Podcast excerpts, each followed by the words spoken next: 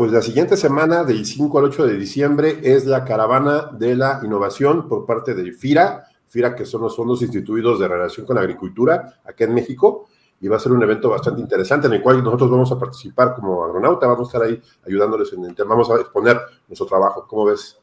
Pues me parece que es un muy buen espacio para que los profesionales puedan compartir sus conocimientos y ya que es virtual, pues toda la gente pueda acceder a esa información. ¿Y por dónde tendríamos que inscribirnos? Hicieron una liga bien interesante, está en todas redes sociales, se los voy a poner aquí abajo. El tema es caravanadelinnovación.com, ahí pueden encontrar todos los datos para inscribirse y es gratis, o sea, y es para dar a conocer todo lo que son las actividades del sector financiero y aparte innovación, eh, va a haber una serie de conferencias, va a durar cuatro días, este, pues ahí los esperamos, nos vemos por ahí, va a ser en Zoom.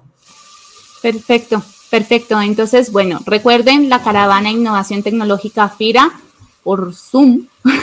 la inscripción está allí en la descripción que les vamos a dejar acá y es del 5 al 8 de diciembre. Nos vemos en la caravana. Sí, es gratis, ahí nos vemos. Hasta luego. nos vemos. Bye. Bye. Esto es Agronauta, el podcast donde exploramos el universo de la producción agroalimentaria. Descubriremos herramientas para resolver los grandes retos que nos depara el futuro. Agronegocios eficientes, agrotecnología con imaginación autoproducción en comunidades interconectadas, un mundo que busca la soberanía alimentaria. Acompáñenos en este viaje a las inmensidades de la innovación agrícola. Bienvenidos al agroverso. Bienvenidos al agroverso. Bienvenidos al agroverso. Bienvenidos al agroverso. Bienvenidos a Agronauta, el podcast donde exploramos este universo llamado agricultura para traerle lo más vanguardista y relevante al productor agroalimentario. Mi nombre es Paula Rojas. Hola Pau, yo soy Tonatio Quiñones, ¿cómo estás? Hola, hola Tona, ¿cómo estás? bueno, aquí ya sí, sí, ya por lo menos lo decimos sin trabarnos tanto. Sí, es, que pero también que ver los agronautas, los agroescuchas, que este es el segundo intento de grabación de este episodio. el primero nos quedó muy feo. sí, la verdad es que el sonido es súper importante para nosotros y la, la, suerte no nos acompañó con el tema de sonido esta tarde, así que bueno, aquí estamos nuevamente porque creemos que el tema que, que les vamos a comentar agroescuchas eh, es, una, es un claro ejemplo de, de cosas que que se pueden trabajar en la agricultura y que van a beneficiar a todos los proyectos. Así que bueno, ¿y de qué vamos a hablar, Tona? Sí, eh, bueno, eh, creo que es un tema que, que, tiene mucho de dónde cortar y es un tema muy importante para, para nosotros como, como aeronautas, como biotecnólogos, como microbióloga, como este, profesionistas, porque vamos a hablar de microorganismos, pero creo que últimamente, eh, eh, este, este, episodio nace, vamos a hablar de dos vertientes. En primera parte, vamos a hablar de la importancia de los microorganismos que tienen en la agricultura. Mucha gente habla de ellos. Vamos a, y vamos a poner una experiencia. Pero sobre todo creo que la parte bien interesante, lo que tú y yo hemos estado platicando, de las cosas que tenemos que tener en cuenta de, la, de, los microorganismos. Creo que esa parte más importante. Y ahí chequenle bien, ahora escuchas, porque tenemos una idea que, que, que debe de considerarse en el tema de, uso de microorganismos. Y por lo mismo eh, fue como nos, este, nos, a hacer este episodio.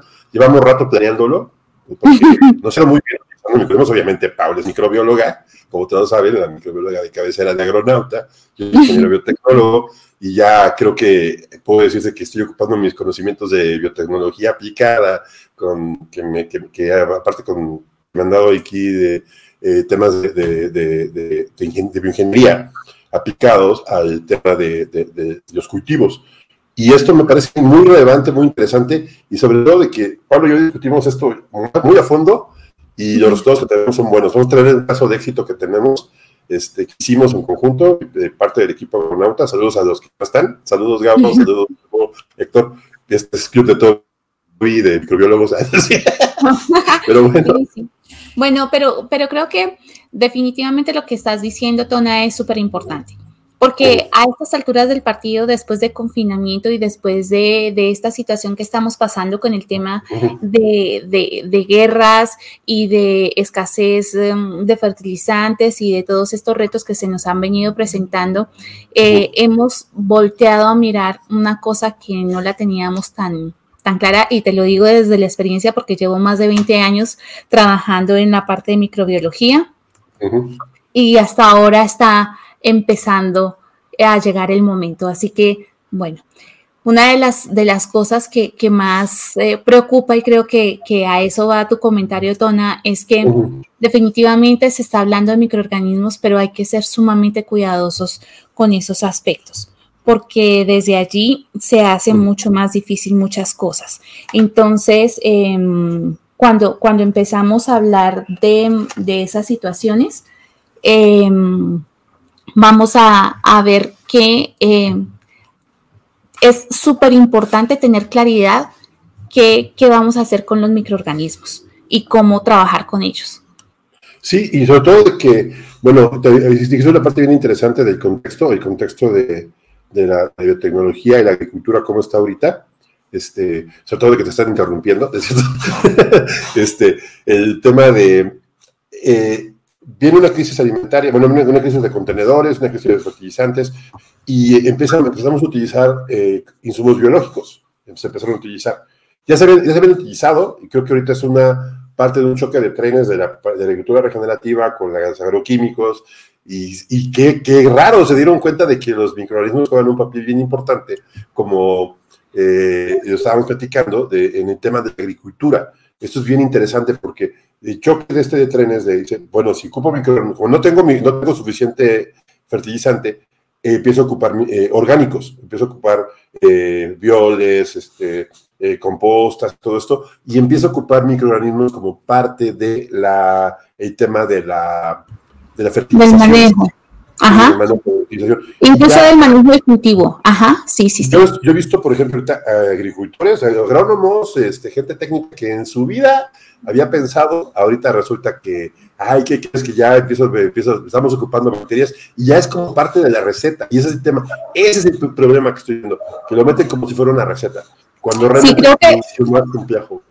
Absolutamente tienes toda la razón, Tona. Y bueno, mira que cuando, cuando empezamos a hablar de microorganismos, hace mucho tiempo la gente nos tildaba como que, ¿y está loca qué, no?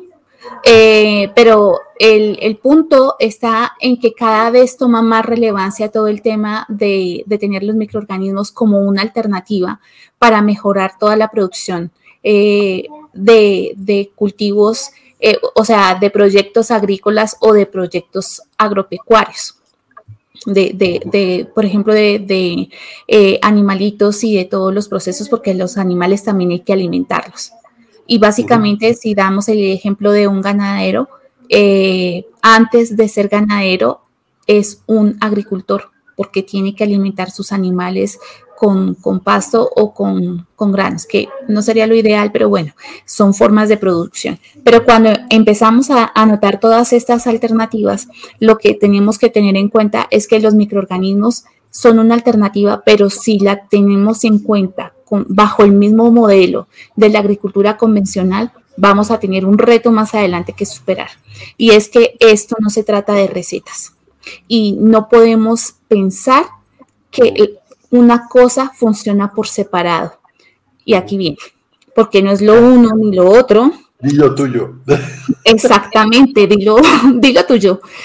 Porque el tema es que cuando nosotros empezamos a hablar de un ecosistema, tenemos que tener en cuenta que todos esos factores cuentan, no solamente el suelo, no solamente la parte hídrica, no solamente la parte de sol, de arbences que están allí, los microorganismos, los insectos, eh, las aves que están allí, o sea, todo es importante y, deberíamos tomarlo en cuenta. Y cuando hablamos de microorganismos, vemos que todos son buenos a pesar de que pensábamos que, según muchos, muchos, eh, cuando se empezó a hablar hace mucho tiempo de microorganismos, pensábamos que eran los causantes de enfermedades, porque fue así como los encontraron y se relacionó directamente y eh, más aún se siguen relacionando. Y es que los microorganismos no son buenos ni malos, simplemente son microorganismos y cumplen una labor fundamental en cada ecosistema.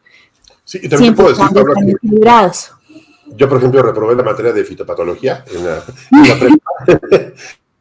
ya era triunfo agrobiólogo y, y me puse muy fuerte a estudiar sobre este tema. Y todo versaba hacia el efecto negativo que tienen algunos microorganismos, pero eh, me di cuenta después que siempre creímos que las enfermedades eran causadas por un microorganismo. Y creo que ahora se tiene que pensar de otra forma, y es un el tema que te he escuchado a ti, vamos a hablar en este episodio, a mí se me hace muy interesante que eh, las enfermedades en las plantas parten de varias cosas, y entre ellos un desequilibrio. Y eso creo que es, creo que también para el ser humano funciona, pero no me voy a meter en ese tema, este, el, desequilibrio. O sea, y es que voy a, vamos a poner un ejemplo, ¿te parece? Este, sí, me parece que, que, haciendo, digamos que mostrándole a, los agroescuchas para quienes van a vernos en el video podcast o para las personas que nos escuchen, vamos a contarles de, de un ejemplo que de repente puede sonar simple, pero cuando empezamos a analizar eh, cada aspecto, nos vamos a dar cuenta que cada proyecto tiene un millón de variables y que además cuando trabajamos con organismos vivos, todo es dinámico. Entonces, hay que, hay que ser, digamos que conscientes del uso de todas las eh, herramientas, de todas las técnicas, de las tecnologías que hacemos y sacarle el máximo provecho, que es lo que, lo que necesitamos para hablar de sustentabilidad. Sí, de sustentabilidad y sobre todo de efectividad y de una producción mucho más eficiente. Yo, no soy tan sustentable, soy más eficiente. Me gusta más pensar en eficiencia. Es que el tema, el tema de sustentabilidad está basado sobre la eficiencia de algo. Sí, porque eficacia, eficacia y eficiencia no son lo mismo. Donde esté. pero, bueno. Pues eres el ingeniero. Yo, fíjate que yo veo temas de, bueno, y lo que voy a enseñar un poquito fue lo que pasó. Este, vamos, vamos, vamos para allá, ¿te parece? En este caso les vamos a enseñar un proyecto que hicimos los, los, aeronautas y creo que hay varias preguntas aquí que podemos resolver y, obviamente no es la panacea, pero pues me parece una gran, este, gran ejemplo de lo que está pasando, ¿no, Pablo? Los que, ahora sí como nota, los que no estén oyendo, estén viéndolo, no estén viéndolo, eh, pueden verlo en YouTube pronto o pueden verlo mismo en Spotify o se los vamos a intentar de explicar a, fondo, ¿no? Ajá.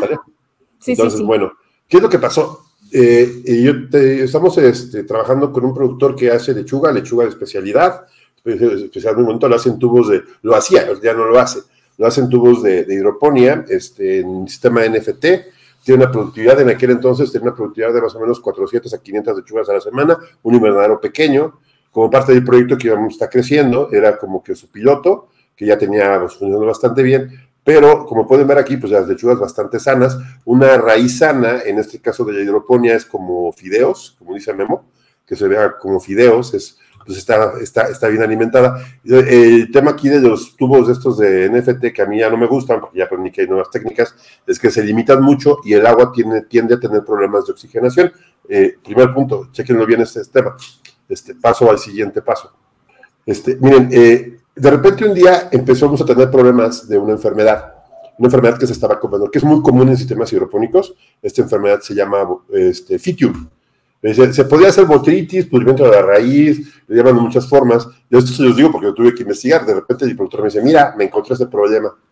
Ella lo había tenido presente y lo estaba resolviendo. Primero lo resolvía con agua oxigenada. El tema de agua oxigenada es que matas todo. Con peróxido de hidrógeno, sí. Peróxido de hidrógeno, agua oxigenada, matas todo. Es como si le picaras un desinfectante, un jabón de, un, gel en, eh, desinfectante a todas Un cuaternario. Y si lo matas, bueno, no, el cuaternario, esa cuaternaria sería otra, porque eso no, mata todo. Pero sí, en este sí, caso sí. Ok. Entonces, este, eh, en este caso, lo que pasa aquí es que se, se muere la, la raíz, ¿no? Este, siguiente paso, o sea, se, mete toda la, microbiota y, sí funcionó, pero pues es un tema caro, la agua oxigenada no es barata. ¿Y cuánto aplicar? Eh, pues es más que todo, ahí las recetas en hidroponía son medio extrañas, porque luego son recetas de, no, pues es de tanto, pues aviéntale tanto, y no, que debe ser así.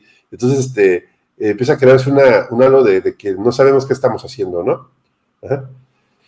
Ok. Eh, ¿Qué es lo que hicimos? Aquí, bueno, eh, detectamos primero que la, pudrimiento de la raíz, tomamos una muestra de las raíces y hay dos formas de, en este caso lo que yo hice fue cómo detectar que tenemos un problema, este, pues poniendo una, una raíz a, funcionar, ¿no? La raíz se, pone, eh, la raíz estaba presentando pudrición, eh, se veía prácticamente la raíz eh, que perdía sus pelos radiculares y ya no se, veía podrida, como pueden ver en las imágenes, pero ven, se ven cafés, las raíces se ve que están muertas, ¿no? Pues aquí yo, como he comentado a Paula, empezamos a aplicar ozono, el ozono funcionó bien, pero tiene un pequeño problema que es caro, y como no se puede almacenar el ozono, tiene que aplicarse en el momento. Entonces, llevar un equipo de ozono cada tiempo sí es buena idea, pero luego te causa problemas porque pues, es caro, se te descompone, etcétera. Entonces, no, no es algo muy, muy conveniente. Entonces, yo corrí con Paula, Paula me decía, pues sí estás bien, pero estás como que pasando por arribita del problema. sí. Son, son, son desarrollos paliativos que a la final no te van a corregir el reto que estás enfrentando en este momento, sino que definitivamente lo que hacemos muchos, muchas veces en la agricultura es que nos centramos en cuál es el, problema que podemos ver, que es la consecuencia, pero no nos estamos dando cuenta de cuál es la causa y poder atacar directamente allí si es que la palabra cabe. Yo creo que sí, el tema es una causa raíz, es este, podemos agarrar varias técnicas como los siete por qué, los cinco por qué y llegarás a, esto, un diagrama de, Chicago, eh, 80-20, eh, lo que tú quieras. Eh, eh, hablamos de un tema de calidad, ¿no? O sea, si estás viendo que aquí hay un tema de una enfermedad, entonces, ¿qué es lo que hay que hacerse en estos casos? Primero, lo que yo le dije a Paula, ¿cómo sé que tengo fitium? ¿Cómo sé que tengo lo que tengo? ¿Cómo, pues, hay dos formas de saber de un temas de microbiológicos, ¿no? O sea, primero, pues, porque la ves, ¿no? O sea, digo, estás viéndolo. Y segundo, porque lo identificas. En este tema, en la siguiente diapositiva que ya pueden ver, este, te puse las fotos de un, este, de, un, de, una, de lo que ve el microscopio. El microscopio se ve las, las, cifras del fitium y también eh, una cosa que me di cuenta es que, bueno, nos dimos cuenta, porque yo se lo comenté a Paula, que cuando hay mucha alga, el fitium tiene ventaja. Y las algas se generan porque hay un exceso de nitritos. Exactamente. Entonces, si hay nitritos, se asocian con el fitium y el fitium se puede, puede crecer. Entonces, lo que hice fue observarlo en el microscopio, te pones una muestra de la raíz y pues te, te vas a los libritos y, y, a las imágenes y te, pues, le dije a Paula, pues esto es fitium, porque se ven las cifas, se ven, las cifas son las partes alargaditas y se ven las esporas, ahí están. se ve bien que es fitium. Entonces, esa es una. Y la otra es llevarlo a, un laboratorio y hacerlo un cultivo para poder generar la, formación. O la otra es llevarlo con un laboratorio especializado que te diga, pues, eh, lo pongan a cultivar y te hagan pruebas metabolómicas. Metabolómicas, pero sí, eh, o sea, en primera, en primera, en primera, digamos que lo ideal siempre será eh, poder ver cuáles son, cuál es el comportamiento de las plantas y una de las formas fáciles para quien tiene la, oportunidad de, tener un microscopio siempre es una buena respuesta. Pero para ello necesitas saber cómo se ve un microorganismo, cómo se ve la característica, qué es lo que estás haciendo. Bueno, es un reto. Para quienes ese sería una forma, ese sería uno de los recursos que podrías utilizar, pero el otro, como bien dice Stona, es el laboratorio. Y en el laboratorio lo que se va a hacer es tomar una muestra para poder em, multiplicar y de esa manera eh, aislar ese, ese microorganismo o lo que esté generando el problema. Y de allí se pasa a un medio especializado para poder caracterizar y efectivamente decir qué es fitium. Entonces, son, son las formas, las formas, digamos que clásicas. Y si ya quieres saber cuál es la variedad y el tipo y su causalidad, bueno, ya te metes con eh, proteomas, metabolitos, bueno, ya los juguetes que quieras, que quieras trabajar. Sí, pero mira, aquí, aquí aplicamos el de, se ve como pato, camina como pato, parece pato, pues ¿qué es? Exactamente, porque además es algo que se presenta muy comúnmente en estos, en estos procesos eh, productivos, en estos proyectos. Entonces, claro, hay que empezar a, trabajar y ya la gente que trabaja en proyectos como estos, como, es tu casa, Tuna, ya empiezas a, sacar conclusiones y ya empiezas a darte cuenta que definitivamente algo está pasando. Mi primer comentario es, hay exceso de nitritos y hay algas hay excesos de nitritos, de nitratos y además mira el calcio, organiza todo, revisa el agua, revisa muchas cosas. Porque ya habías usado ozono, que cuando tú me dijiste el ozono, yo dije, eso es muy costoso, o sea, trabajar ozono en cualquier, en cualquier proyecto agrícola es una acción eh, costosa y es paliativa. No quiero decir que no funciona, simplemente que, hay que trabajarlo de manera eh, cautelosa. Sí, bueno, puede, ser una solución rápida, pero realmente eh, no estás, si, no, lo haces constantemente, vas a tener un efecto secundario, ¿no? un regreso, o sea, y eso es, lo que pasó, que dejaron de aplicar ozono y enseguida volvió a crecer el, hongo. ¿Y por qué? Porque tienen nitratos, todo esto. Y realmente empezamos a, pues, investigar, o tienes que hacer una investigación al detective de, lo que está pasando. Y aquí después otra imagen, lo que pasó se veía ya realmente muy invadido y el productor decidió, decidía, ¿sabes qué? Pues esas plantas ya no van a salir, voy a perder mi tiempo, las quito, limpio todo y voy a lavar y lavar en tubos, estos es una de veras. una pesadilla. Y yo, por ejemplo, estaba ocupando cloro y el cloro es un tema difícil de manejar. Este, yo, tenemos una cuaternaria de, de, amonio, que puede ser algo que puede ayudar, pero también, por ejemplo, empezamos a trabajar lo que es el tema de, de, la limpieza en general. Y yo lo que le decía, el hongo a pHs bajos se ve, se ve muy, muy beneficiado, ¿no? Entonces, este, es otro tema, que si tienes un pH muy cercano a 5, 5.5, porque ya lo pones entre 5.5 y 6.5, este, la solución nutritiva. Si le bajas el pH y como está produciendo nitritos, los nitritos hacen que el agua se haga más este, ácida. Así es. Es, una de las consecuencias de esos procesos, pero además de eso, Tona, cuando quiero retomar un poquito el comentario que hiciste con el uso del cloro, y es que además en hidroponía, tú lo que tienes es, lo quieras o no, estás produciendo materia orgánica. Y cuando trabajas cloro con materia orgánica, generalmente se generan cloramidas. Y las cloramidas son bastante complejas. Entonces, desde este punto de vista, no es la mejor solución ni es lo, ideal, que puede ser contundente y que, eh, muchas personas eh, piensan que es una buena opción porque es, eh, simple y además yo lo uso en mi casa para, para desinfectar. Creo que aplica para todo, pero no, no es así. Es importante tener en cuenta todos los aspectos que se están trabajando en un proyecto. No, y aparte, el hipoclorito de sodio, el sodio es un bloqueador del potasio y el, del calcio. Entonces eso, cualquier, cualquier bueno, todo agrónomo sabe, o todo agrónomo sabe que no debe de ocupar este sodio. Entonces, este, eh, y porque no le conviene. Entonces, este, empieza a empezar los problemas, ¿no? Y puedes ocupar potasio, cloro de potasio, este, bajar el pH, subir el, subir el, subir el, subir la con sosa, bueno, sosa no, subir con hidróxido de potasio, subir el pH, para procurar, pero empieza a ser un juego de muchas cosas.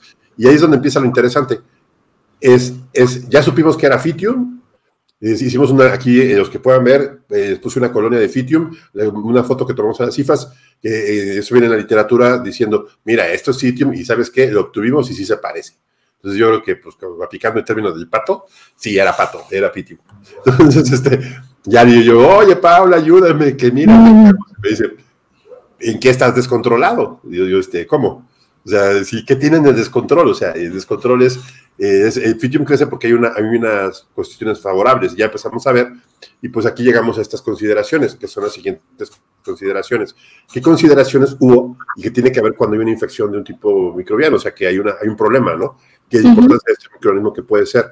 Por ejemplo, el clima del invernadero sí era favorable, había mucha humedad, había temperatura que era favorable para el crecimiento del hongo, y pues en consecuencia, y también la solución nutritiva era, era fuerte, era, era, era, era muy ácida, este, y aparte tenía nitratos, este, había, pues era medio de cultivo para hongo y, y, también los tubos tienen cierta, el hongo necesita fijarse algo. Sí, se adhiere muy fácil a esos tipos de materiales. Fíjate que la que se, que se adhiere es la... El, alga. Y, y, el alga hace que el hongo se... Se, este, desarrolle. Se desarrolle. Trabajan en equipo fantásticamente. Sí, y adiós. Y entonces ya cuando te das cuenta tienes una bonita capa café. y todo, entonces ya sabes que tienes un problema de fitio y unas raíces podridísimas. Que necrosa las raíces y que te va a amargar un rato sí, te das cuenta también porque hay un tema de oxigenación. El oxígeno no es suficiente. Me apasiona. El oxígeno no es suficiente. El oxígeno que tienes, estábamos teniendo, era deficiente. También el movimiento de agua que teníamos no era adecuado porque también las raíces crecen y hacen un bloqueo y no era suficiente flujo. Aumentar el flujo te, ven, te tiene problemas a las raíces. Si es un flujo muy grande, la raíz se ve tiene poca absorción, etcétera, ¿no? sí. Y pues, y ya, ya llevamos de eso. Y, también empezamos a ver el tema, pues, bueno, de dónde viene, ¿no? Y de dónde vino y por qué sigue presente si yo sigo lavando y sigue habiendo botritis, ¿no? Y bueno, perdón, fitium, o cualquier enfermedad, pues, porque había vectores, ¿no?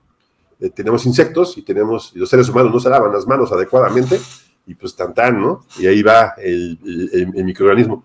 Y creo que también cabe, si cabe resaltar o si tienes un escape o una contaminación en algún momento donde haces los tanques de recirculación o si hay alguna cosa, pero sí tiene que ver con el manejo de, la parte humana, porque si hay un escape debería tenerlo en cuenta. Entonces, bueno, definitivamente allí empieza a impactar.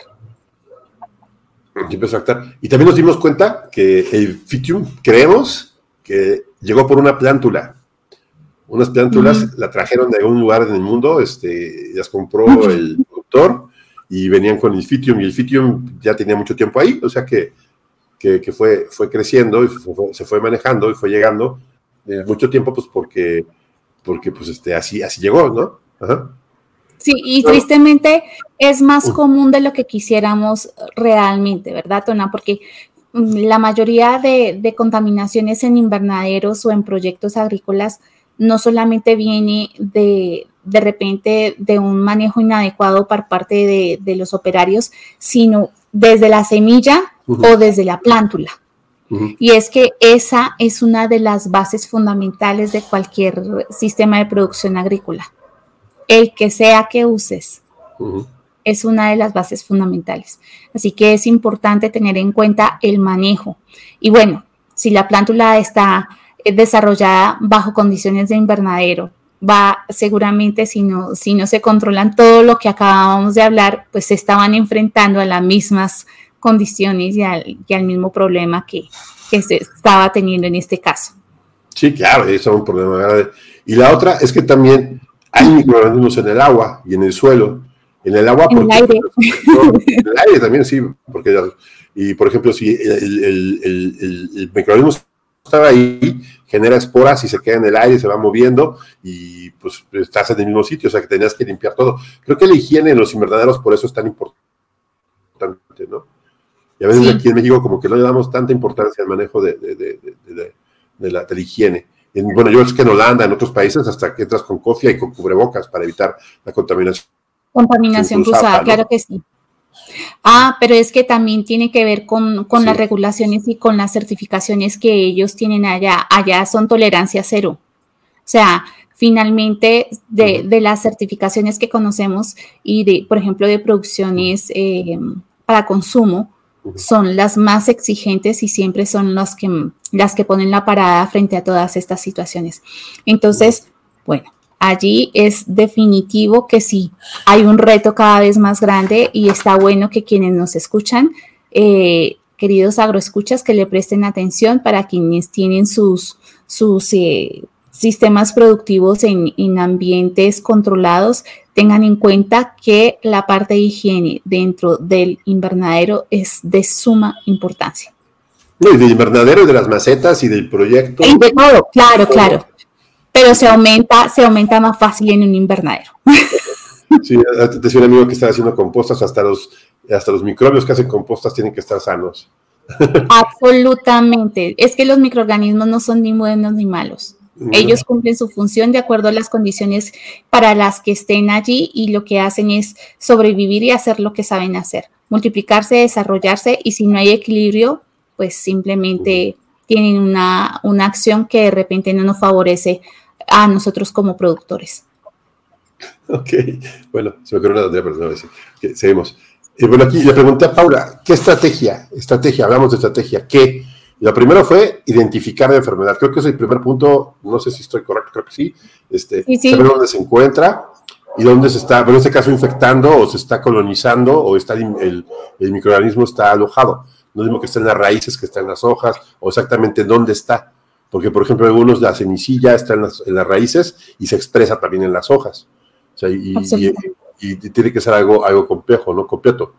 Y luego, eh, la gran pregunta, ¿por qué está? O sea, ¿por qué llegó? ¿Cómo llegó? Este, eh, identificar los vectores. Por ejemplo, en este caso les hablé del agua, del aire, del suelo, de los mismos productores que las pasaban, de la plántula, o sea, y había muchas cosas, y yo si limpiábamos una parte y había una, encontramos una especie de mosquitas que se estaban moviendo de un sitio a otro, pues adiós, este, se la pasaban ahí infectando todas las tinas, algo que era un proceso de limpieza, etcétera, y pues ya ahí fue el problema, ¿no? Y luego, ¿cuándo se está infectando? También nos dimos cuenta en qué etapa fenológica, en qué etapa de crecimiento de la planta era donde era más susceptible. susceptible era entre el paso de plántula a plántula madura. Y hablamos de la semana 3 a la semana 4, era cuando ya, y obviamente pues ya, en este, ya, ya, cuando estaba empezando a crecer, ya estaba desarrollando hojas, en ese momento era cuando más se infectaba y perdía raíces.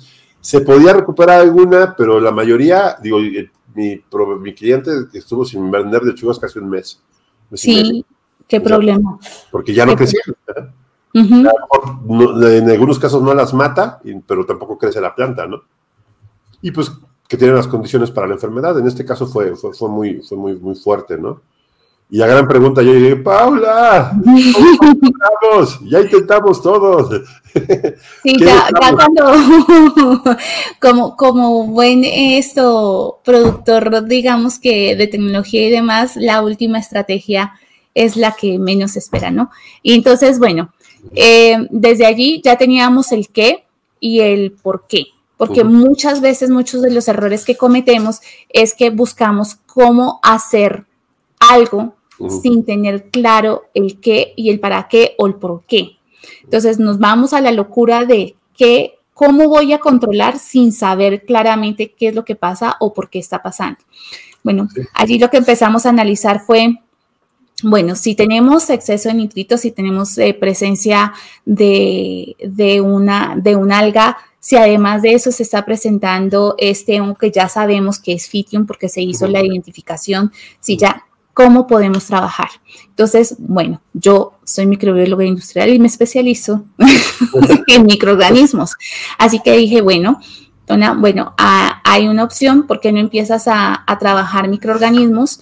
que a pesar de que son, em, digamos que en, un medio de solución nutritiva de, síntesis química, eh, todo el mundo piensa que no va a actuar muy bien y pues eso no es cierto. Los microorganismos pueden funcionar perfectamente en procesos de producciones agrícolas convencionales y pueden hacer, bueno, esto es lo que llevo especializándome, trabajo con los clientes precisamente esta razón y es porque tú lo que puedes hacer es potencializar al máximo lo que estás haciendo desde el punto de vista nutricional.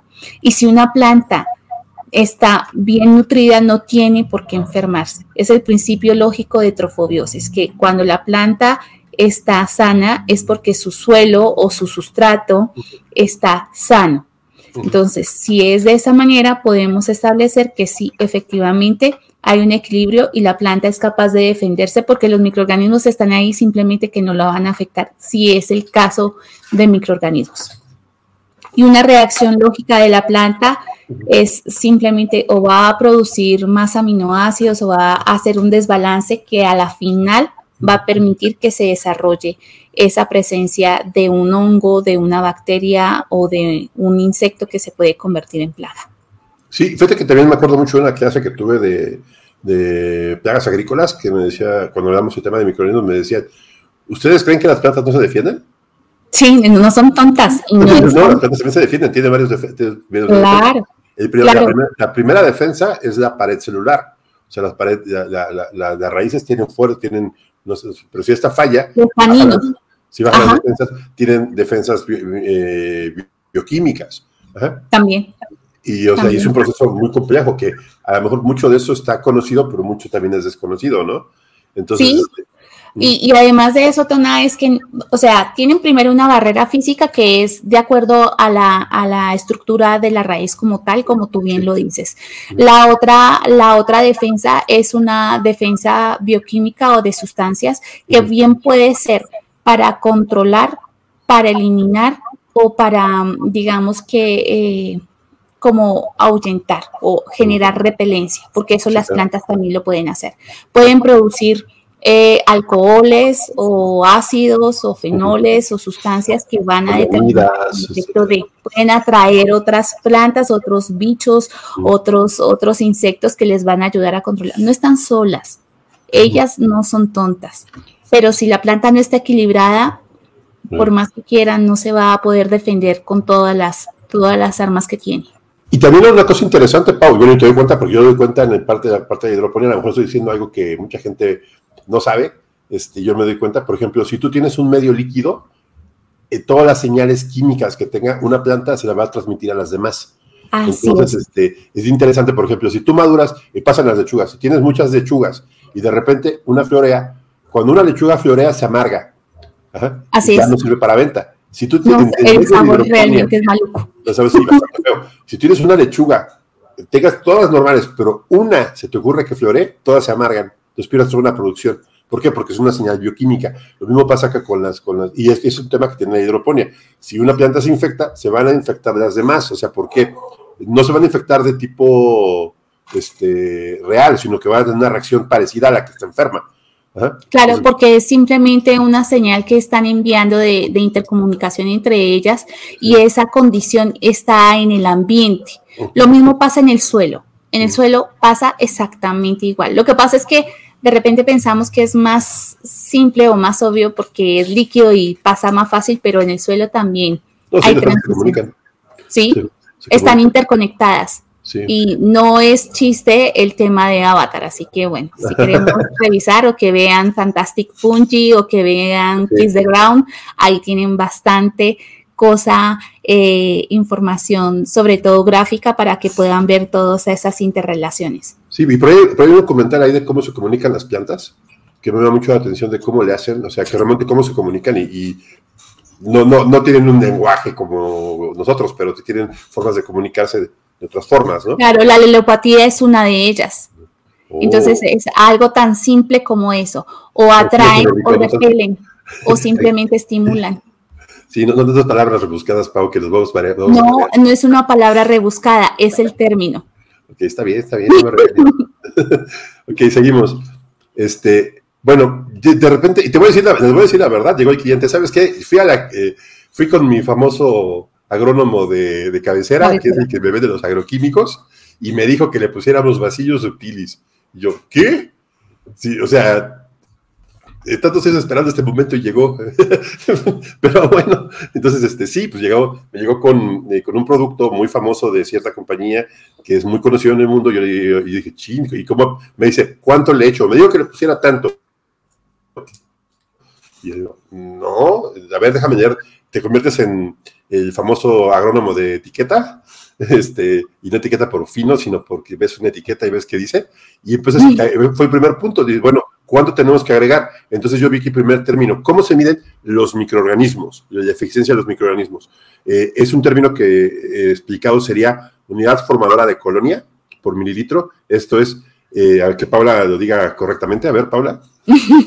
bueno, empezando porque las unidades formadoras de colonia es una de las medidas que se tienen para evaluar la presencia de un microorganismo, teniendo en cuenta que parte desde una única célula. Es decir, que cada colonia o cada agrupación o producción de ese microorganismo, en este caso bacterias, lo que va a partir es de una única célula. Que cuántos individuos hay en una colonia, bueno, eso es otra historia, pero finalmente es como la unidad de medida, que cuando es en un medio líquido, se mide en unidades formadoras de colonia por mililitro o UFC, por sus iniciales.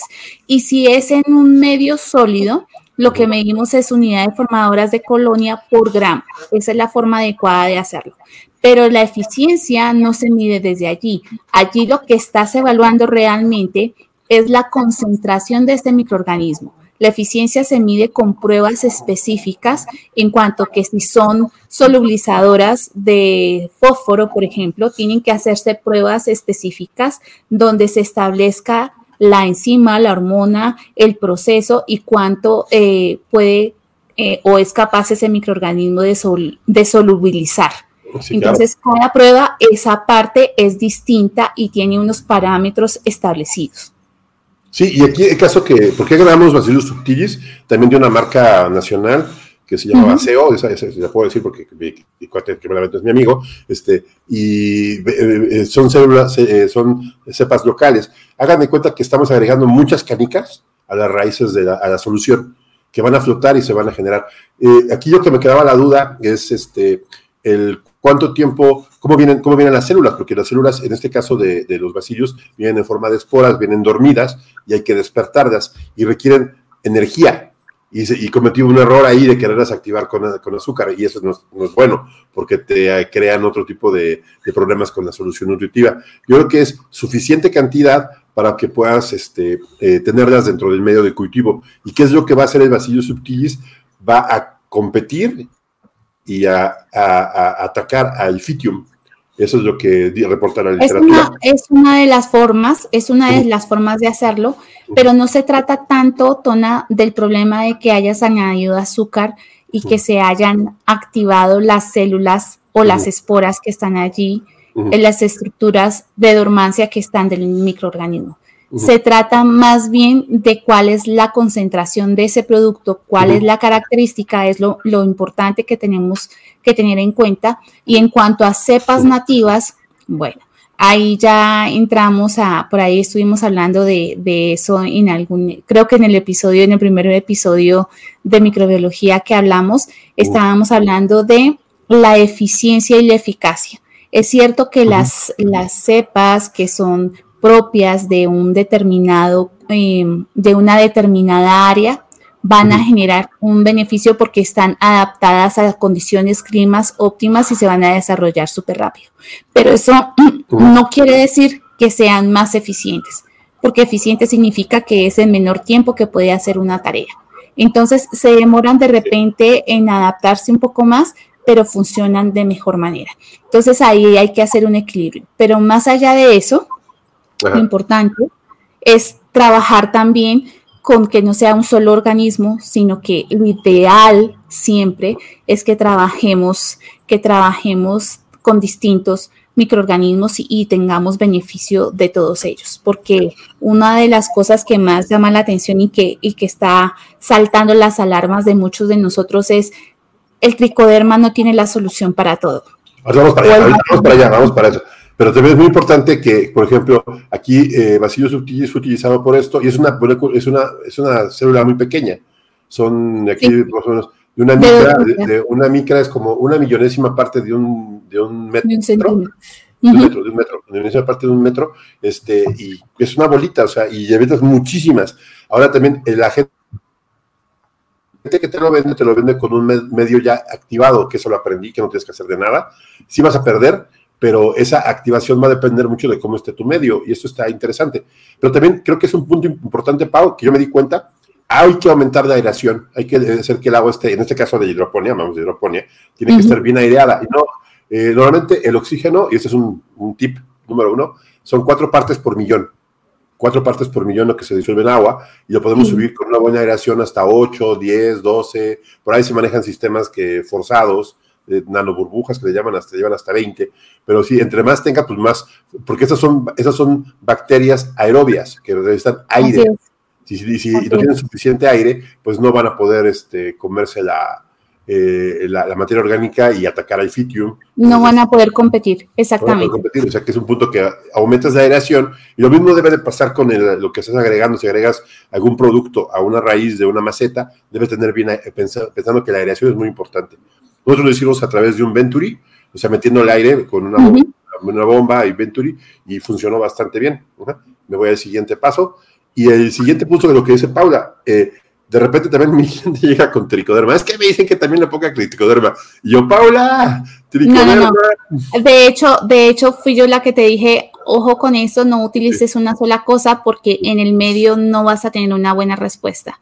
No, yo con un producto que decía, tengo tricoderma, tengo vacíos fructis, tengo vacíos y quién sabe qué, y como sé, y cuando ves las concentraciones, pues nosotros los tienes como mínimo, o sea, ¿y qué estoy metiéndole? Pero yo la verdad, mm. aquí en esta parte, me fui a la literatura, busqué y no hay mucho, en hidroponía no hay mucho, no hay mucha gente que haya ocupado tricoderma en medios líquidos. No, no, ni una razón clara es porque se supone que tú estás controlando antes de y que se supone que, desde el punto de vista debería estar equilibrado. Pero claro, si no se tiene en cuenta que hay más factores cuando e, evaluamos solamente uno de los factores, si no tenemos en cuenta que en todo proceso y en todo proyecto siempre es multifactorial y hay muchos aspectos para tener en cuenta, ahí es donde generalmente eh, nos estamos poniendo un reto mucho más grande porque no es una sola cosa la que, la que impacta. Sí, este producto tenía en menor concentración, 2.5 eh, em, por 10 a la 6, o sea, millones de unidades formadas de colorina por mililitro. Este, el tricoderma es una, es una molécula más grande, es, es una, una célula más grande. Un organismo más grande. Más grande, es más de mayor tamaño. De cuenta que hablamos, si, si el otro es un balón de fútbol, esto sería como un tráiler así, más o menos, ten cuenta de la idea, estamos aventando de trailers, o sea, está, es, y va a competir contra una que tiene el tamaño del balón de fútbol, más o menos como el doble del tamaño del fútbol. Que es este pero ahí estamos hablando en cuanto a agrupaciones, porque si tú te das cuenta, el tamaño es de 3 de 3.5 a 2.4 micras, y el otro tiene de 1 a 2, así que bueno. Claro, la diferencia en microorganismos es grande, pero además de eso tiene que ver con el tema de que uno es, eh, digamos, que células sin núcleo y el otro tiene células con núcleo. Esa es otra diferencia importante. Pero más allá de eso, es tener en cuenta cuáles son los beneficios que, que vas a tener cuando la diversidad es la respuesta. ¿Por qué? Porque cuando tienes diversidad, lo que vas a lograr es múltiples beneficios de todos los organismos que, con los cuales estás trabajando. Y es lo que realmente, por lo menos yo desde mi punto de vista, intento, intento trabajar. Es, es como la naturaleza lo hace. Es lo más sencillo. No hay una sola cosa. Hay muchas interactuando y todas se benefician y todas cumplen un papel importante. Y también fíjate, por ejemplo, otro punto importante es que Bacillus subtilis es muy pequeño y crece muy rápido porque es bacteria. Claro, por ser bacteria. Los hongos son un poquito más chinchosos, digo yo.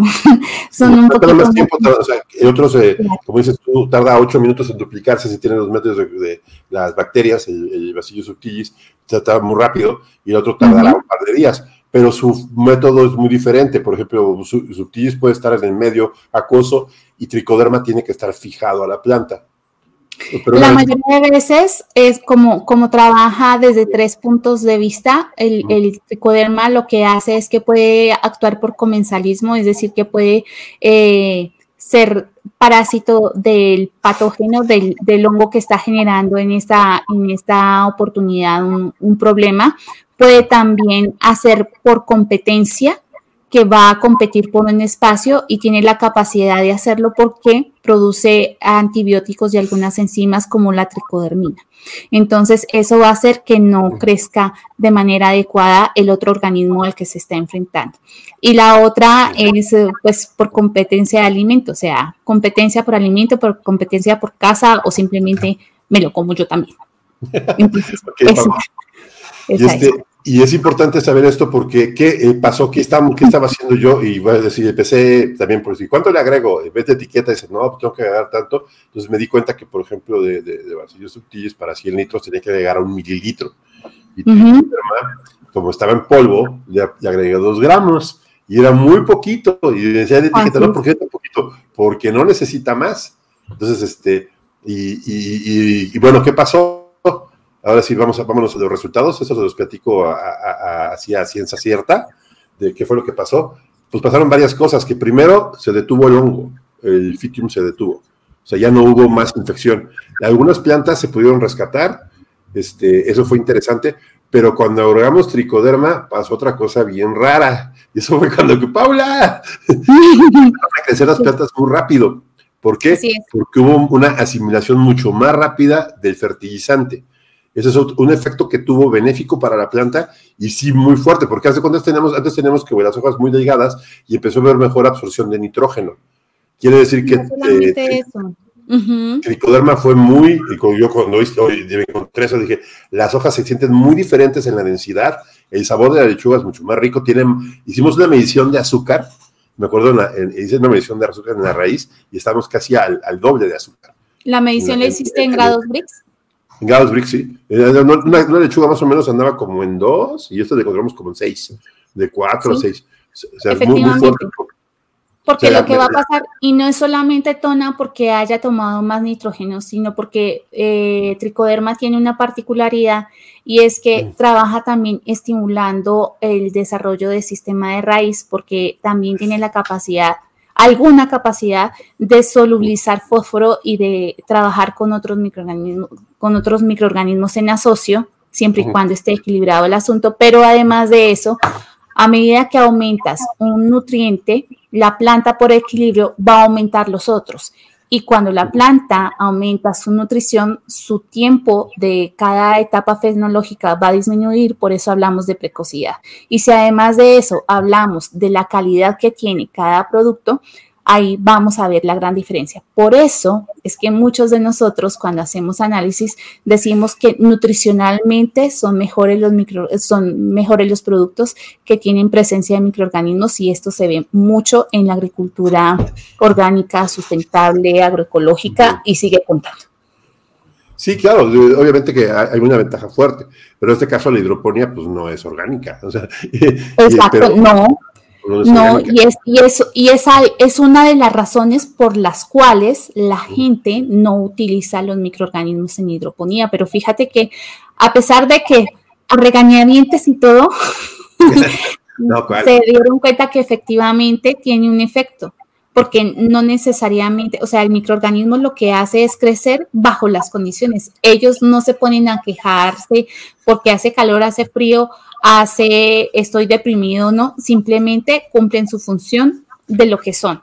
Y si tienen las condiciones, digamos que adecuadas a las que cuales se van a adaptar, si son facultativos, por ejemplo, se van a adaptar a unas determinadas condiciones, lo que buscan es proliferar y hacer su mejor, su mejor desarrollo y adaptarse finalmente a las condiciones que ellos mismos van a regular, porque son los microorganismos los que regulan esas condiciones. Sí, y fíjate que también qué interesante la estrategia que ocupé para este proyecto, bueno, que sacamos en conjunto ya para, para el proyecto es, primero lo que hicimos eh, cuando encontramos el Fitium, pues primero detectarlo, obviamente, la segunda fue subir el pH, de subirlo alrededor de 7, obviamente la plata vamos a, vamos a tener un poco de detrimento en su nutrición, porque no va a ser tan fácil para ella nutrirse, pero en ese momento vas a favorecer el crecimiento del Bacillus subtilis, que es el primero que estás apetiendo, ¿no? Entonces sí, porque es mucho más favorable para esas condiciones. Una vez que está creciendo, te metes los tres días a ese pH, tres, cuatro días a ese pH, y ya cuando se detuvo el, crecimiento del, fitium, entonces ya le bajas el pH y empiezas a ocupar tricoderma. Tricoderma, si no está mal recuerdo, Pau, requiere un pH más ácido y sobre todo en medio líquido.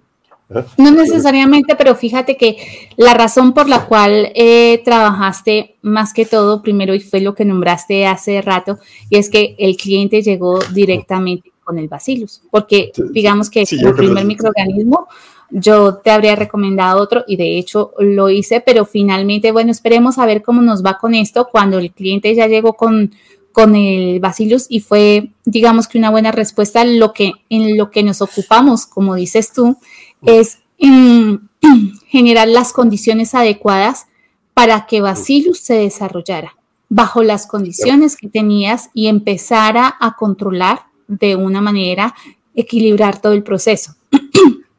Pero lo que notamos también es que no era suficiente, porque de una u otra manera, eh, digamos que había algunos picos de crecimiento. Entonces allí es cuando empezamos a trabajar con otro microorganismo. Lo ideal siempre será esto, pero para ello debemos conocer la dinámica de cada microorganismo, cómo se comporta la planta y sobre todo tener toda la información de, las condiciones en las, que, en las que estás trabajando, porque no es lo mismo una condición ácida que una condición básica. Definitivamente, y para esos métodos es mucho mejor. Es complicado, pero vamos a empezar a concluir, Pau. Creo que ya, ya pusimos un ejemplo y creo que, y yo creo que eh, el, primer, el primer punto que yo podría recomendar en este caso, si, si piensan ocupar microorganismos como parte de un esquema de nutrición, de prevención, de manejo de enfermedades, es primero asesorarse adecuadamente y planear y preguntar bien, saber qué estás midiendo, porque yo también veo que, se, bueno, es un tema, se empiezan a aplicar a microorganismos así como tú échale, tú échale, tú ponle, tú, e-". pero realmente a mí la parte más complicada, que se me hacía la parte más complicada de este tema, era el manejar el, los, los, este, las concentraciones. Realmente si estoy agregando de más y estoy agregando de menos, y realmente le privamos muy poquito, muy poquito de, de cada producto, porque queríamos favorecer el crecimiento. Muchas veces que aquí no como, como échale más, digo, no, porque lo vas a desperdiciar o no va a crecer. O no, no pues en esas condiciones en las que tú estás, el crecimiento fue muy bueno y no hubo necesidad de aplicar tanto porque tú estabas trabajando con una solución nutritiva. O sea, los minerales están expuestos. Entonces, definitivamente hay que conocer las condiciones en las que estás. Tienes que conocer todos los parámetros. Si no tienes en cuenta los parámetros y es que tú, Tona, en ese proyecto eres muy diligente con todos los aspectos, porque tú me diste oxigenación. Tú hiciste el, montaje, por lo menos, de la lámina para poder ver en el, en el microscopio. Además, estabas evaluando y midiendo todos los parámetros climáticos dentro del invernadero. Tienes los sensores allí trabajando. Entonces, Fíjate que toda esa información es conocer el proyecto, saber qué es lo que está pasando y de allí será mucho más fácil eh, proponer una, una, una respuesta o una alternativa de manejo. De lo contrario, empiezas a dar palos de ciego y por eso es que mucha gente no cree que esta es una alternativa que tiene todo el sentido y todo el efecto positivo que tuviste que se, que se dio y que tu cliente pues está muy contento. Sí, por ejemplo, aquí hablamos de dos, también voy a, voy a, poner un poquito melancólico y literario. Hay, hay, dos, hay dos cosas interesantes. Primero fue el postulado de coach, que también platicábamos hace tiempo de él. El postulado de coach es saber que realmente tienes la enfermedad y que la puedes desarrollar. Esto es, agarramos plantas sanas y las pusimos donde estaba la enfermedad y efectivamente se enfermaron en las condiciones que estaban. Quiere decir que teníamos un descontrol y esto no significa que el hongo atacó, sino que tenía las condiciones para crecer. O sea, no atacó, los hongos no son perros. No atacan. No atacan. No. No, se tiene las condiciones para crecer, entonces sí nos dimos cuenta que teníamos un problema. Y la otra, yo me, yo, me, acuerdo mucho de eh, la historia de Luis Pasteur. Luis Pasteur, como primer gran microbiólogo, eh, primer gran biotecnólogo, el padre, el santo de todo esto, lo que hacía era primero preguntar, o sea, antes de, antes de hacer, preguntar qué está mal, tráeme uno sano y tráeme uno enfermo y los comparamos y me dices cómo crecían. Y eso, es, empezamos con el primer microbiólogo industrial de la época, el primer biotecnólogo, que fue Luis Pasteur, eso fue lo que hizo y es lo que estamos haciendo. Y creo que también el manejar ya términos que tenemos ahora de, científicos y, y, a tecnología, que es oxigenación, iluminación, temperatura, humedad, tiempo real, y sobre todo que tenemos estas cosas, podemos identificar que realmente es una enfermedad, ¿no? Y qué estrategia seguir, ¿no? Sí, y fíjate que estás diciendo algo súper importante, Tona, y es que esos parámetros que estás midiendo ahora no quiere decir que antes estuvieran ausentes, porque el oxígeno sigue existiendo, la luz sigue existiendo, la temperatura existe desde que tenemos, desde que estamos aquí pues en el planeta. El tema es que ahora podemos medirla y ahora podemos medirla más fácilmente y poder hacer seguimiento y poder medir con parámetros y de eso se trata la calidad. Es ver en qué momento yo tengo que ejercer un control que lo ideal es que si yo veo que a los 30 días o en la etapa que pasa desde la plántula pequeña a ser una plántula grande que tiene un determinado tiempo, ahí es donde yo tengo que estar pendiente y hacer un control. ¿Y cómo hago ese control? ¿Cuál sería el control en este caso? Bueno, la una medición y cuál sería, digamos que el recurso, un análisis eh, físico-químico, microbiológico, montarlo en el laboratorio, mm, ver los sensores, hacer una curva de crecimiento. Son muchas herramientas que podemos trabajar y allí es donde impera la importancia de todo esto que estamos, que estamos hablando. Así, es biotecnólogo, lo tuyo, ¿no? Este, ah, bueno. No sé sí. con agua con jabón. Y bueno, vamos con la siguiente, la siguiente conclusión que yo creo que sería la, la más importante de este episodio, es los microorganismos tienen que ocuparse con responsabilidad. Absolutamente. Sí, porque si abusamos de ellos y hacemos un mal uso de ellos en la agricultura, podemos provocar un problema más grave. Este, Variedades, este, por ejemplo, tricoderma, este, pues antes era una enfermedad, ahora eso ya es un, es un aliado, o sea, eh, antes era otro, puede, puede, haber otras cosas que no estamos viendo. Y también la calidad de los insumos que estamos empleando y cómo lo estamos haciendo tiene que ser bastante bueno y estemos estar seguros de lo que estamos aplicando. Pero el asunto, Ton, aquí está en que, claro, el producto tiene que ser bastante bueno, pero tú cómo mides que ese producto sea bueno. De hecho, uno de los retos por los cuales yo estoy en la locura ahorita de, de, dictar un curso de calidad es precisamente eso. ¿Cuáles son los parámetros específicos que tú tienes que tener en cuenta para poder hacer esas medidas y en qué momento hacerlas y cómo traduces eso que estás midiendo, ya sea en campo o sea en laboratorio? Pues que esperemos que pronto nos lo digas, porque esa es una gran, gran respuesta. ¿eh? sí, dependerá. La idea es que pensamos que son recetas mágicas y resulta que lo que necesitamos entender es que cada cultivo, cada proyecto agrícola es un, es un mundo y es un proyecto distinto. Si lo vemos con esa mentalidad y tenemos en cuenta todos los aspectos que, que juegan a favor o que están incluidos dentro de ese proyecto, voy a tener una respuesta más afinada y de allí en adelante, por lo menos lo que, lo que yo enseño es, tú tienes que tener la capacidad de generar controles dentro de tu proceso para generar allí esos aspectos y poder tener el recurso adecuado y competente dependiendo del reto el que estés enfrentando, si es que lo estás enfrentando o no.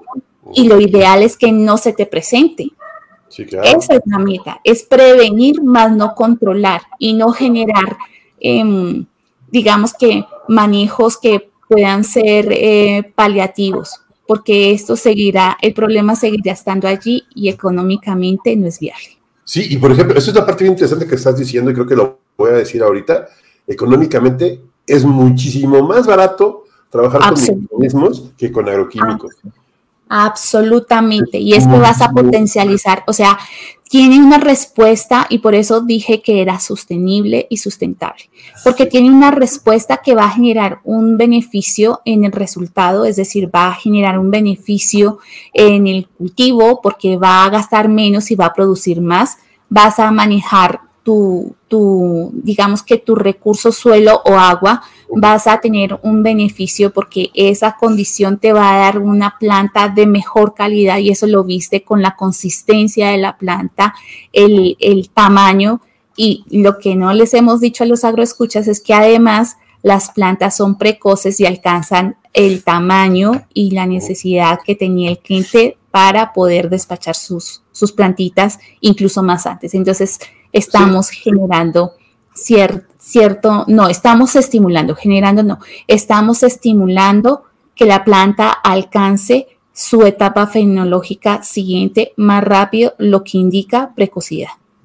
En, resumen, lo que estás diciendo es que estamos produciendo mucho más eficiente y más barato. Muchísimo más barato. y por eso es sostenible. Bajando. Sí, sí, sostenible, sí. Creo que eh, en, resumen, a lo mejor yo cuando hicimos otros, otros métodos y explicamos este, sí, es un reto muy grande y a mí me, gustó mucho porque incluyes ingeniería, incluyes este, microbiología, incluyes todo y pues, este, pues yo digo que, que, se me hizo un gran reto, muy divertido y, este, y ¿qué puedo sacar como conclusión? Sí vale la pena eh, meterse, pero hay que tener mucho cuidado con lo que estás haciendo, sobre todo de, se puede y bueno, Pau tiene... Eh, eh, ya como siguiente parte, eh, que los episodios que siguen de este tema de microbiología aplicada a la agricultura que estamos viendo, este, vamos a hablar sobre especies, vamos a traer a más, a más gente hablando de este tema, es el primero que tuvimos, y yo le dije a Paula, vamos a ver así como si fuera cátedra, pero ¿por qué no presentamos el proyecto que tuvimos, que practicamos en conjunto, y se me hizo muy divertido porque pues créanme que sí me hizo pensar, me hizo activarme y sobre todo me hizo, hizo, hizo, hizo tener un buen, buen, buen resultado, ¿no? Y sobre todo... Sí, finalmente... Sí, perdona que te corte. Finalmente no hablamos, digamos que de microorganismos como tales, sino de grupos funcionales y que muchos de los microorganismos juegan dentro de muchos grupos funcionales. No tienen una sola, una sola actividad, cumplen muchas, pero dependiendo de las condiciones vamos a estimular la, la, una actividad u otra y mi respuesta siempre será la misma, la diversidad de la respuesta. Por eso es que siempre recomiendo los consorcios y no un microorganismo. Y es algo que de repente ahorita la gente va a tomarlo como moda, así como sustentabilidad y agricultura orgánica. Y bueno, qué bueno que sean más personas las que siguen esta onda, pero de verdad es una herramienta importante. Hagan las cosas. Lo que no se mide no se puede mejorar. Sí, y, aquí está complicado. No es de un día para Sí, sí absolutamente. Me queda, me queda muy interesante todo el tema. Yo creo que vamos a dar el siguiente episodio. Estén, tenemos eh, otros dos episodios más de este tema. Este, y que sigues a hablar sobre especies, que ahí sí, Pau, ahora sí te vas a explayar. de, aparte de estas dos que hablamos hoy, que fueron las que tuvimos de Basilio subtilis y, Tricoderma, hay muchísimas más, y eso ya complica o hace más divertido esto, ¿no? Y si no tengan con confíen con su microbiólogo o biotecnólogo de confianza que les ayude a resolver el problema. sí, más, más, más allá de cualquier otra cosa, la recomendación que yo dejaría aquí, Tona, para que la tengamos siempre en cuenta, es que usemos con responsabilidad lo que hacemos. O sea, hagamos lo que hagamos, hagámoslo responsablemente. Y el hecho de que sea biológico o que sea orgánico, no quiere decir que no pueda generar un desequilibrio y a mí me da pánico pensar que todo el mundo piensa que tricoderma es la respuesta, cursos de multiplicación, aislamiento, identificación, no sé qué, y de lo único que hablan es de tricoderma y de verdad, de verdad, por favor, tengan en cuenta que la diversidad es la respuesta. Sí, yo te preguntaba yo, porque todo el mundo dice, no, tricoderma, tricoderma, tricoderma es como que es el, el Michael de los, de los este, microorganismos. ¿Ves? Bueno, así como Saccharomyces es la rockstar de las levaduras y así como si hablamos de, bacterias, Bacillus es un, es un buen ejemplo, pero tenemos otras bacterias que son fantásticas. Entonces, allí es donde tenemos que empezar a pensar cuáles son las características y, ojo, no conocemos ni siquiera el punto 3% de la capacidad microbiológica que hay, por lo menos en el suelo. Así que, ojo, por favor, tengamos cuidado. No somos los dueños de la naturaleza, hagámoslo de forma responsable. Pues yo también hice, mi parte en la, hidroponía y pues seguimos con la parte que crecer. La, la, hiciste perfectamente, Tona, porque si no se hubiera hecho la ingeniería y no se hubiera hecho los controles, no habríamos logrado nada. No, yo que sí, que brincamos otro proceso de producción de raíz profunda, créeme que se presentó la botritis y la resolvimos en dos días. O sea, ya eso será tema de otro. Eso será otra, otra tertulia de estas. Pero pues, ojo, pues, no pues, siempre estos microorganismos van a ser la misma respuesta. Ojo con eso. Tengan en cuenta todas las condiciones. Estudien, siempre será la mejor respuesta. Pues muchas gracias, Pau despedimos el episodio, este, casi para cerrar este, esta, temporada. Vienen, cerraremos con este tema las temporadas. Este, pónganos las cinco estrellas que dice Pau siempre en, Spotify, que gracias a Dios hemos recibido varias y estamos en un muy buen lugar de, este, de ciencia. Gracias a todos este, ustedes. Sí, y ya nos vemos en 37 países y ya tenemos un resumen de fin de año que va a estar muy divertido. Muchas gracias a todos por por escucharnos. Y pues aquí están los datos, se los voy a poner otra vez, los datos de Paula, este, si quieren un poco más de, información, ¿eh? está en Agrobiota SAS, comuníquense con nosotros al, al, este, al, al, podcast. Este, aquí está agronauta arroba en las redes sociales. Tenemos, este video también va a estar en, en, YouTube, va a estar este, en nuestra red de LinkedIn, este, Estamos en todas las redes sociales, estamos como Acrobiota, como Paula, como Tonatiu Quiñones, también estamos allí. Nos pueden, se pueden comunicar con nosotros por cualquiera de los medios. Y recuerden que este podcast nació para compartir información que pueda ser útil para todos ustedes. Y nuevamente, si creen que ha sido de valor para ustedes, por favor, compártelo. Pues gracias, Pau. Gracias, Tona. Estuvo buena la conversa. Claro, definitivamente. pues gracias a todos. Chao. Gracias, agroescuchas. Chao, Tona. Chao. Bye.